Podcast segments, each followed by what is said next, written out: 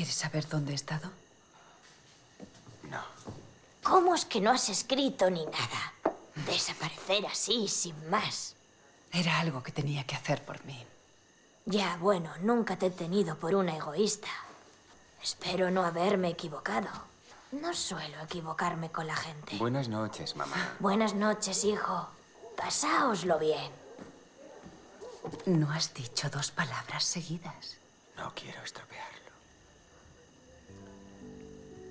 Curioso el caso de Benjamin, desde luego. Bueno, los efectos especiales y el cine Parece una pareja muy equilibrada, ambos parecen destinados a explorar su capacidad de fabular mundos imaginados. Nos referimos en ocasiones a la condición mágica del cine para hacer realidad los sueños y capturar lo que únicamente la imaginación puede crear. No es tan sencillo mediante la cámara, Iker. Sí, es que los efectos visuales y los efectos especiales permiten construir el puente entre la imaginación y la pantalla de cine sin que nosotros, los espectadores, nos enteremos de que, de que ese puente existe. La irrealidad de forma realista. El cine es magia, como se suele decir, y los encargados de los trucos, los ilusionistas, están en ocasiones en estos encargados de efectos especiales. John Serrano, encargado de efectos especiales de, entre otras muchas pelis, Andía, Errementari, Ventajas de viajar en tren, Anne o Irati, que está nominado a los Goya eh, de forma doble por 20.000 especies de abejas y por Tinantina. Hola John, arracha Aldeón. Hermos, todo bien. Todo bien, bueno. Eh, y Sorionak, Sorionak, decimos dos veces. Enhorabuena, enhorabuena. John. Muchas, y nos, Muchas gracias. Nos acompaña también Iñaki Gil Quechu, que es creador de efectos visuales en Los Otros, Cerdita, Mantícora o La Ermita, por ejemplo, que está eh, también nominado por La Ermita. A Racha León, Iñaki. Hola, muy buenas, ¿qué tal? Bienvenidos a los dos. Bueno, como siempre, ¿no? El nombre de, las cosas, cómo, cómo, llamamos a las cosas, e, es, un aspecto muy revelador, ¿no? Efectos visuales y efectos especiales, que visto desde fuera parece lo mismo, pero tiene diferentes eh, apartados en los créditos. Eh, John, eh, empezamos por ti, si te parece. ¿Cuáles son las diferencias? Bueno, los otros son efectos especiales, también son efectos especiales físicos o mecánicos. Ahí queda como mucho más claro, ¿no? Que es una cosa física o mecánica que, que, la verdad que no, no, tocamos un teclado jamás. Nosotros no sabemos, no sabríamos cómo hacerlo tampoco. Estupendo. Eh, Iñaki, en tu caso, eh, ¿cómo, ¿cómo, te defines? En tu caso tú eres eh, creador de efectos visuales, ¿verdad? Sí, sí, o sea, nosotros creamos efectos visuales a través de, del ordenador y bueno, como siempre solemos decir, nosotros trabajamos en efectos especiales, como dice John, trabajamos juntos porque bueno, mm, yo, yo, siempre suelo decir hasta donde lleguen los efectos físicos y los efectos prácticos y a partir de ahí entramos nosotros. Muy bien, estupendo. ¿Y cómo describiríais vuestro, vuestro trabajo? Hay, eh, digamos que, grandes conocimientos sobre casi todos los oficios del cine. El vuestro diría que es uno de los más eh, misteriosos, ¿no? Eh, o quizás el que más prejuicio puede llegar a ver, ¿no? hemos estado antes haciendo un, un, brainstorming, ¿no? Que siempre hacemos esto antes de, antes de abordar estas entrevistas. no conocemos demasiado sobre lo que hacéis, no sé. ¿Cómo, cómo comenzáis a trabajar? no sé, John, cuéntanos, desde que te llega el guion, ¿cómo empiezas a ordenar un poco tu labor?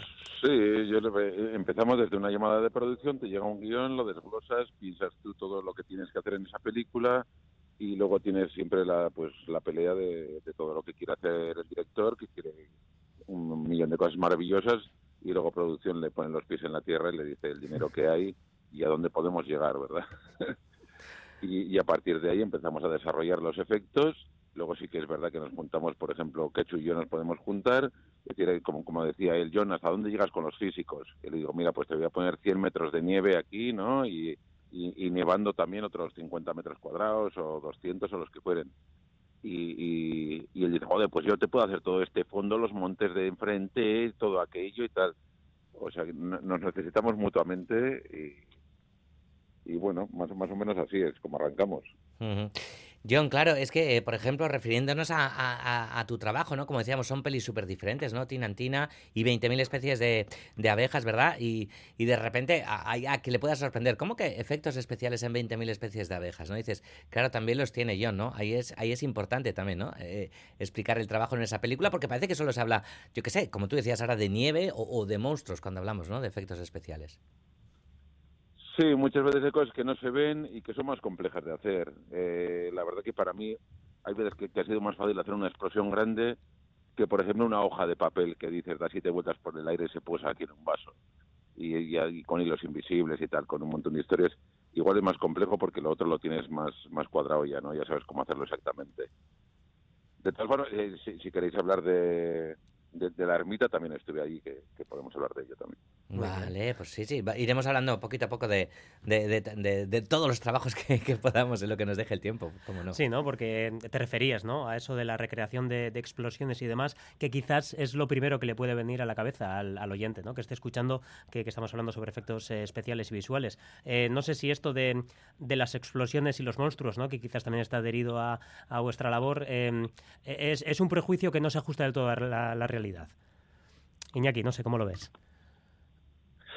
Yo creo que, es totalmente, totalmente cierto. Eh, nosotros, nuestro abanico de, de- de opciones a la hora de, afrontar un proyecto son, son muchas y, y es verdad que el gran público lo que, lo que interpreta son eh, películas de efectos visuales tipo Avengers o- o grandes, grandes explosiones y naves espaciales, cuando realmente eh, eso pues no siempre es así y, y hay muy pocos proyectos donde, donde se abarquen estos, estas opciones.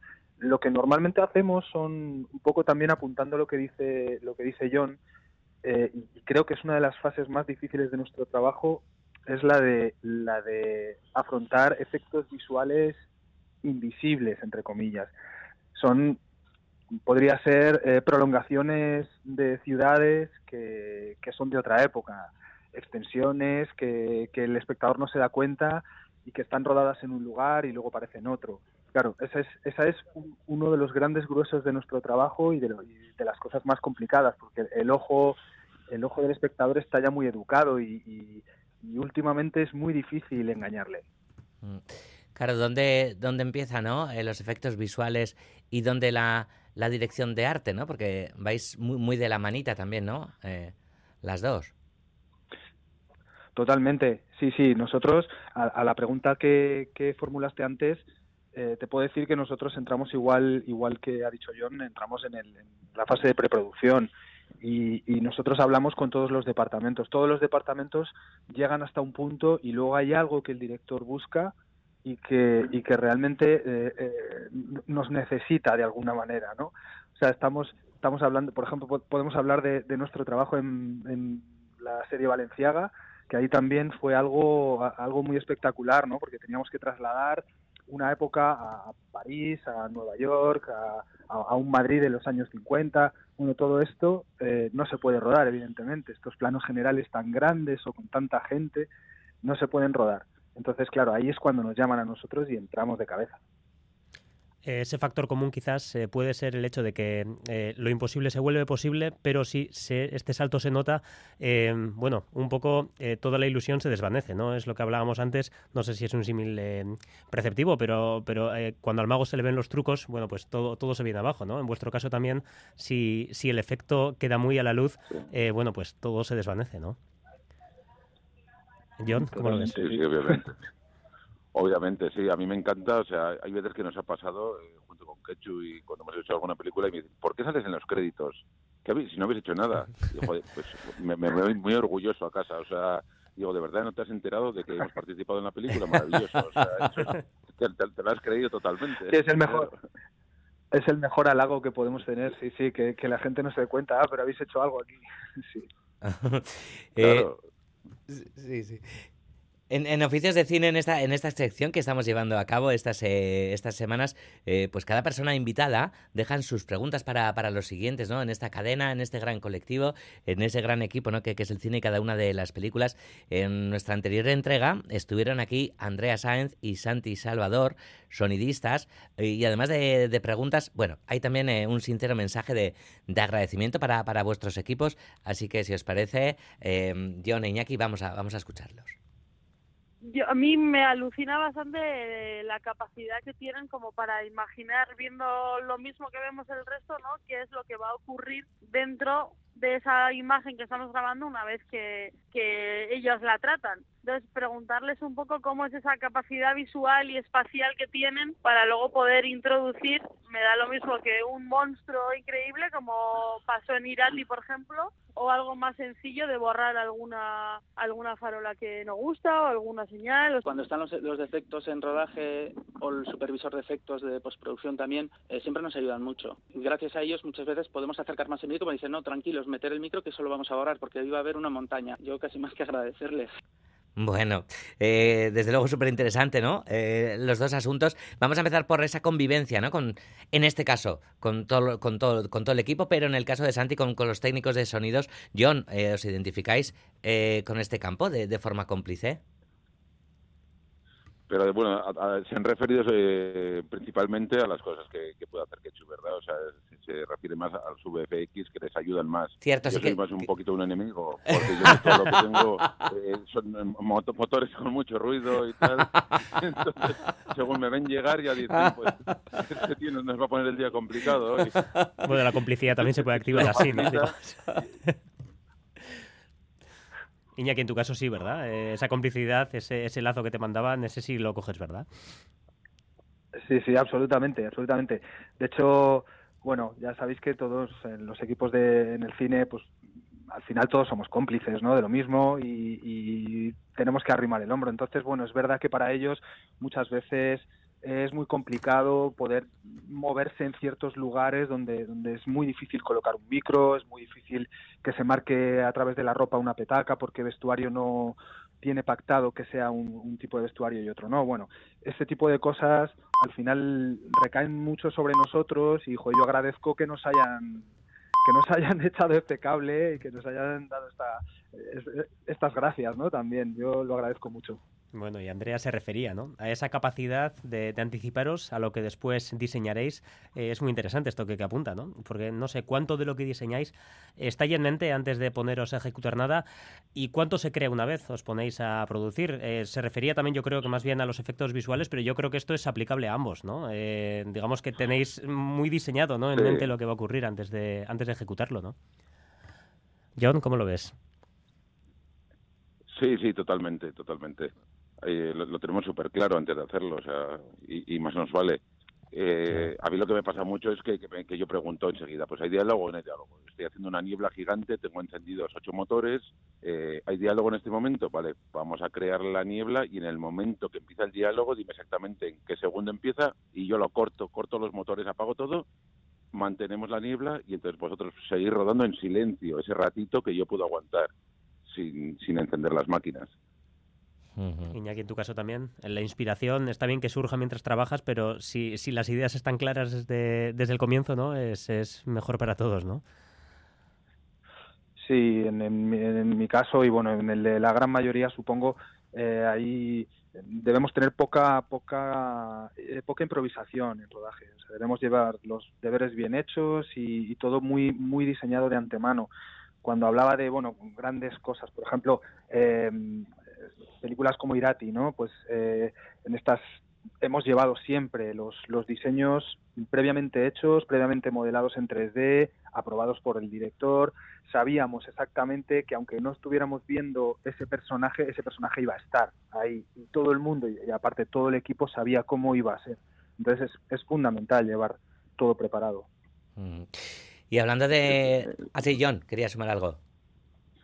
No, que, que es verdad que, la, que Ketchup me lo pone muy fácil. En Irati, por ejemplo, yo tenía súper claro lo que iban a hacer ellos en cada momento. Y además tuvimos la suerte, yo por ejemplo con, con, con Paul, que ya hemos hecho varias películas y es una persona muy cercana y, y- y muy entusiasta de su trabajo, ¿no? Yo un año antes de rodar la película ya estábamos hablando con él.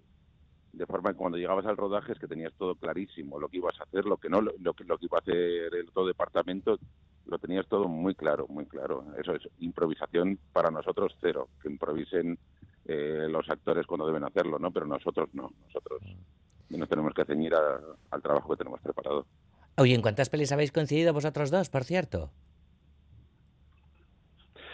Pues unas cuantas. Nosotros, unas cuantas, sí, sí. Yo ya he perdido la cuenta, la verdad. no, Sí, no conocemos sí, sí, mucho. sí. yo ni yo. Y Sí, nos llevamos muy bien y, y vamos, yo encantado. Me dicen que está que en cualquier película y voy contento ya, voy, voy feliz, Mm. la verdad. Sí, de, de hecho, de hecho muchas veces hacemos cosas que, que, eh, pues que no se deben hacer, que es eh, como tenemos un contacto tan directo, nos llamamos también, eh, nos saltamos líneas de líneas de producción y nos llamamos directamente cuando tenemos al- alguna consulta, alguna duda, algo que solucionar eh, de forma inmediata. Mm. Claro, Claro, no- como el otro día en la ermita, por ejemplo, que había un pájaro así que tenía que, que- que morder unas sábanas y tal, y, nos llamamos por teléfono los dos. Digo, ¿qué chuquita hace falta? Joder, si me construyes un pico y tal que pica y eso, y, y lo haces en croma y no sé cuántos, a mí esto es lo que me, me viene de puta madre, ¿no? Y venga, pues te lo construyo, lo hacemos y tal, y luego ya lo transmitimos, ¿no? A producción y todo. Joder, hemos hablado los dos y esto sería la sería, sería lo mejor para, para la película. Mm. Oye, ¿y ¿alguna vez os habéis encontrado con, con algún proyecto, alguna peli que digáis, ¡guau! Eh, antes decíamos ¿no? que hay que hacer lo imposible y demás, que no se note vuestro trabajo, hacer los deberes y tal, pero habéis tenido que decir, "Pues mira, me ha comido el perro los deberes y esto es imposible y no se puede realizar. Eh, ¿Os habéis visto en, en alguna de esas? Bueno, a No, mí, al final en, depende en un mi poco de- caso, del tiempo y el precio, ¿no? E- Efectivamente, iba un, iba un poco por ahí. eh, O sea, es verdad que, sobre todo en, en- en lo mío, que, que es una cosa virtual, que es, que es eh, construir de cero y, y que todo es mm, muy digital, eh, es mm, prácticamente se podría hacer cualquier cosa dependiendo de un, de un presupuesto y de un, y de un tiempo. El- siempre son ese, ese- esas son nuestras barreras, el, el presupuesto y- los tiempos. Mm. John, ¿tú cómo lo ves? Exactamente igual, exactamente igual. Por ejemplo, en Irati yo me acuerdo cuando me llamó Paul la primera vez y quiero granizo, ¿sabes hacerlo? Digo, no, no sé hacerlo, pero pero bueno, pero dentro de un año eh, sabré hacerlo. Y efectivamente me llamó a los meses, ahora ya sabes hacerlo. Y digo, ahora sí, no, no, o sea, no- no he contactado con nadie que, que consiga hacerlo, pero sí, ya, ya lo hemos probado y tal, y como hemos tenido tiempo, al menos hemos tenido mucho tiempo, pues ya sabemos hacerlo. Mira, te mando unas pruebas tal y cual, luego se lo enseño a Quechu, lo vemos y bueno, pues tú lo refuerzas, lo hacemos de tal forma, pero es eso, es depende del tiempo y del dinero. En, al hilo, no sé, eh, creo que los dos habéis estado en producciones de corte más internacional. Iñaki, eh, creo que tú has estado, por ejemplo, en producciones como Los Otros. O John, tú has trabajado, si no me equivoco, con las hermanas Wachowski, también con Woody Allen. Eh, Sí. ¿Hay más posibilidades en el campo internacional con respecto al cine vasco, ahora que decís las, las limitaciones presupuestarias y, y- y todos estos aspectos? John, ¿cómo lo ves? Yo, yo, por mi parte, bueno, es mucho más impersonal, por un lado, ¿no? O sea, puede haber más dinero. Yo, yo ahora estoy haciendo bastantes películas, hacemos de, de Bollywood, que, que solemos rodar en, en Portugal, hemos hecho ya cinco, yo creo. Vaya. Mm, Qué divertido, Y- ¿no? y- Sí, tienes muchísimo más presupuesto. Lo que ocurre es que, que el director y tal no, no es tan cercano, digamos, ¿no? Mm. Y en el caso de Woody Allen y de, de Wachowski, pues, pues lo mismo. O sea, no tienes esa conversación que tengo yo con Paul, que lo mismo que me salto a todo el mundo, lo llamo a su casa y estamos hablando un año antes, sino que es una cosa de, vale, ¿cuánto cuesta esto? Vamos a hacerlo ya y tal. Entonces, vale, tenemos el dinero para hacerlo, pero, pero es más impersonal. Es, pues, se facilita por un lado, complica por el otro. Iñaki, ¿tú también compartes en cierto modo este diagnóstico de que más dinero, bueno, puede, puede tener también cara B? ¿O cómo va esto? Sí, sí, sí, totalmente, totalmente. Sí, es, así. Tienes la opción de trabajar con más medios, con equipos mayores. Nosotros generamos equipo eh, muchas veces dependiendo de la, del- de la dimensión del proyecto. Entonces, cuando nos ha tocado trabajar en proyectos internacionales, eh, tenemos la posibilidad, que, es, que la verdad es que es una gozada, poder poder tener un equipo mayor, ¿no? Un equipo casi de, yo qué sé, 80, 100 personas trabajando. Pero es verdad que eh, en esos, eh, claro, al, al, manejar esos presupuestos, todo se todo se vuelve un poco un poco más técnico. Digamos que de alguna manera tienes coordinadores de manejadores de esos presupuestos que te obligan de alguna manera a mantener un, unos estándares que son los que se utilizan en sus países. De alguna manera necesitas, en, en, lo nuestro serían pues una gente que hace composición, una gente que hace 3D y dentro del 3D cada uno hace unas cosas, ¿no? Y tienes que saber y tienes que enviar quién hace cada cosa. Entonces, uh -huh. no es como cuando trabajamos, eh, pues en, películas como pues como estamos nombrando no como Irati como La Ermita son equipos mucho más cercanos la relación con el director es muy directa es, es casi un, como una familia conocida de alguna manera lo mismo lo que acabábamos de decir no yo sería muy raro que yo en una producción que coincidiera internacional con John eh, nos habláramos directamente sin que nadie lo supiera. Eso no, no, se podría hacer así, ¿sabes? Tendríamos que organizar una reunión que estuviera producción, eh, dirección, asistentes, bueno, todo, el mundo. Era mm. así como se, se, solía hacer. A mí, cuando me ha tocado trabajar, siempre ha sido de una manera como muy ultraestructurada. Mm. Sí, sí, sí, Ni un WhatsApp entre ambos. Hablando de, WhatsApp, nos pregunta la audiencia de, Radio Euskadi en el 688-840-840 por vuestras películas favoritas respecto a efectos especiales y, efectos visuales. John, ¿tienes eh, alguna referencia? Pues no sé qué decirte, porque claro, me puedo referir a muchas películas eh, norteamericanas, ¿no? Que, bueno, que, muchas veces tienen una calidad grandísima, pero, pero también se debe al, al, presupuesto que tienen. Obviamente hay muchísimas ahí que, que me gustan. No tengo una preferida, la verdad. No, no tengo una preferida. Pero vamos, sí que me, nos encantaría tener ese nivel siempre de, de presupuesto y de, y de poder hacer. ¿Quechu? Pues mm, yo es que la verdad es que coincido un poco con, con John. Hay, hay muchísimas películas que, que tienen claro, una, calidad mil por mil. A mí, yo, o sea, yo particularmente, como, es una pregunta ya como muy directa, yo soy muy, muy, muy fanático de las películas de animación. A mí la animación tiene mucho que ver con los efectos visuales.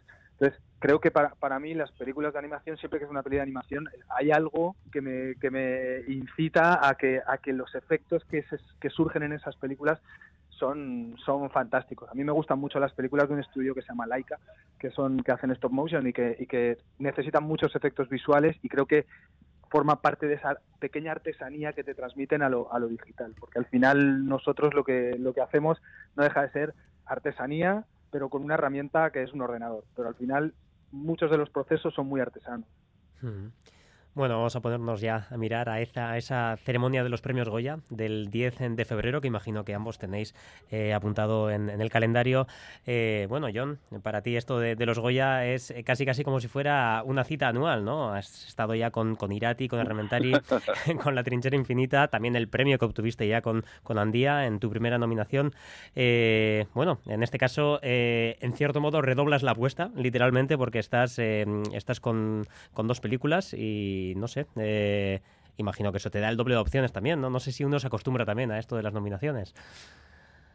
Sí, la verdad que dentro de la empresa tenemos ahora, y, tenemos también la ermita que también los físicos te dan dentro de drama, ¿no? Entonces, eh, claro, de, cinco nominaciones de, toda España tenemos tres. Hmm. Es, no sé, es, es increíble, es, apabullante incluso. Te acostumbras un poco, un poco, te acostumbras. Eh, de los nervios que pasé la, el primer año, que vamos, lo, pasé incluso mal, ¿no? Con Andía, de, no sabía ni qué pintaba allí. y, y, sí, sí, pues te lo vas creyendo un poco, ¿no? dices, joder, pues ya no es casualidad, ¿no? O sea, ya, no es suerte, ya son muchos años. Iñaki, ¿tú cómo, cómo llevas ya? Casi, que, estamos casi a una semana ya. Bueno, yo, yo es que es mi, mi primera nominación, pero, pero sí que es verdad que he estado eh, pues llevo toda mi vida haciendo esto, entonces eh, mi recorrido es muy largo. Yo he estado trabajando en películas que han ganado muchos muchos premios. Mm, no me acostumbro nunca. Yo, aunque estaba cuando estaba operando en la máquina, trabajando como, como artista digital, eh, pues me ponía igual de nervioso cuando lo veía en un bar viendo la tele. Ponme los Goya y, sabes, cuando cuando era un proyecto mío a mí me emociona, me emociona mucho. Yo lo llevo muy muy intensamente, la verdad. No es la primera vez que voy a estar en la ceremonia y, la verdad que me hace mucha ilusión. Allí lo viviremos en, Valladolid, eh, lo iremos contando además aquí también en Radio Euskadi. Ahora os queremos pedir ese favor, esa cadena que estamos haciendo con los oficios del cine. Eh, los siguientes invitados pues serán del Departamento de Arte, así que a ver qué, qué cuestiones les lanzáis. Antes ya decíamos ¿no? que, que trabajabais mucho en común y demás, que ibais de la mano, pero vamos con esas preguntas dedicadas a este equipo. John, comenzamos contigo. ¿Qué preguntar al equipo de arte? A ver, es complicado esto. La verdad que no se me ocurre algo ahora mismo, sí. Directamente. Mira que estamos mano a mano siempre, con, Bueno, puede ser un agradecimiento o lo que sea. sí. Hombro con hombro. Mm. Sí, desde luego. Hay muchísimas cosas que, que, que las, hacemos con, las hacemos conjuntamente y, y ellos nos, nos, nos, nos facilitan ¿no? las cosas. O sea, y hay muchas veces que andamos con armas, con, con ese tipo de, de- de historias y, y hablas con el departamento de arte y, te lo facilita mucho. Siempre hemos currado con, con Miquel Serrano, por ejemplo, y le dije, joder, pues para esto yo, mira, yo llego hasta aquí y luego me hacen falta ciertas cosas de atrezo y tal y cual y las puedes facilitar tú y así es más sencillo para mí. Y la verdad que siempre lo hacen y siempre llegamos a un compendio correcto. Bueno, Iñaki, tú has tenido algo más de tiempo. No sé si te viene algo a la cabeza para preguntarles a los directores de arte en este caso. Bueno, mm, yo la verdad es que a, los directores de arte me- a mí me, alucina su trabajo, porque claro, yo vengo del, del todo, todo el mundo digital, lo mío lo generamos de pues con ceros y unos, pero pero no es lo mismo, claro, y, y es y es muy muy alucinante llegar a un set que está construido y que y, y que de repente ha salido también de la mente de alguien, ¿no? Pero es físico, tú lo puedes tocar. Me gusta mucho cómo cómo, cómo interpretan eso, ¿no? Cómo, cómo de repente pueden dar ese realismo a las cosas que, que, que luego sacas la cámara hacia atrás y te das cuenta que igual estás en un plató o igual estás en mitad de un campo donde han construido algo. Me parece muy, muy alucinante. Con el tema de, de la ermita, eh, eh, el exterior de la ermita es una ermita real, pero el- todo el interior estuvo construido. Me pareció un trabajo Sí, sí, sí. brutal, ¿no? Una cosa maravillosa que además estaba condicionado precisamente por, por el equipo de drama, estaba condicionado porque iban a utilizar fuego, entonces tenía que ser ignífugo. O sea, una cosa como, me parece que, que tener todos esos datos en la cabeza, cumplir con todos los departamentos y que, y que luego parezca real, me parece, me parece alucinante. No sé cómo lo hacen. Esa es mi pregunta. ¿Cómo llegáis a hacer eso? Mm. Estupendo. Aquí estará la, la respuesta, o no. Sí, ibas a sumar algo, John. No, que fue maravilloso ahí con Pello, la verdad, yo tuve muchísimas reuniones con él y, y es verdad que digo, vamos a hacer un fuego muy grande, vamos a hacerlo dentro de un decorado, dentro de un plató. o sea, más difícil no lo podemos tener. Entonces nos hace falta un millón de cosas. Tiene que ser todo súper seguro y tal. Y lo hicieron, o sea, súper creíble, súper seguro. Fue con Pello Villalba, fue, fue maravilloso, la verdad que estuvo muy bien. Poniendo a prueba, ¿no? Los nervios de, de producción y demás. Pues eh, sería de ver las caras y tal. Pues eh, John Serrano, e Iñaki Gil, ha sido un placer enorme charlar esta tarde eh, con, con ambos. Nos vemos en, en Valladolid, que vaya todo súper bonito y que volváis por aquí cuando queráis y que sigáis currando ah, así de chulo. Es que recasco vi hoy. Gracias a vosotros. Agur, besarka bat. Agur.